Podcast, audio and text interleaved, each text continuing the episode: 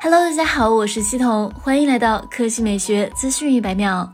小米电视 ES Pro 八十六英寸正式发布，拥有百级分区、双一百二十赫兹高刷，售价八千四百九十九元，首发到手价七千九百九十九元，将于五月三十一日二十点首销。显示方面，小米 ES Pro 八十六英寸分辨率为三八四零乘二幺六零，DCI-P 三百分之九十四广色域，带来百分之九十四点三高屏占比，百级分区背光，四千零九十六级精密调光，一千尼特峰值亮度，搭载 Light Sensor 光线传感器，自动感应环境光并。并调节屏幕亮度。不仅如此，这款电视还支持一百二十赫兹高刷、一百二十赫兹 MEMC 运动补偿、十亿色原彩显示，Delta E 约等于二，达到专业显示器色准。游戏体验方面，小米电视 ES Pro 八十六英寸配备 HDMI 二点一接口，支持 VRR 可变刷新率、ALLM 自动低延时，通过 AMD FreeSync Premium 认证，带来四毫秒超低延迟。为了让游戏观影体验更加出色，小米电视 ES Pro 八十六英寸内置两个十五瓦。大功率音响，八单元独立双分频，支持杜比音效。值得一提的是，电视搭载四核 A 七三旗舰处理器，拥有四 G 加六十四 G 存储空间，运行米 UI TV 电视系统，支持小爱同学智能原厂语音控制，覆盖主流投屏协议，支持安卓、iOS、Windows、Mac 以及小米电视助手投屏。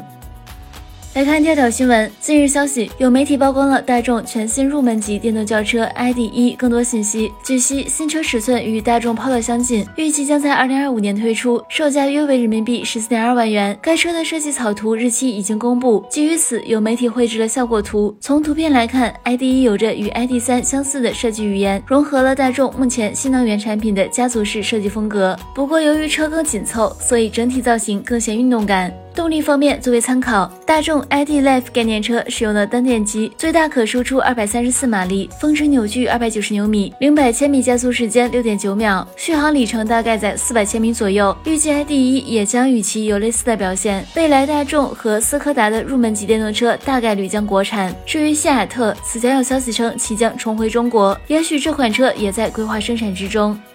好了，以上就是本期科技美学资讯百秒的全部内容，我们明天再见。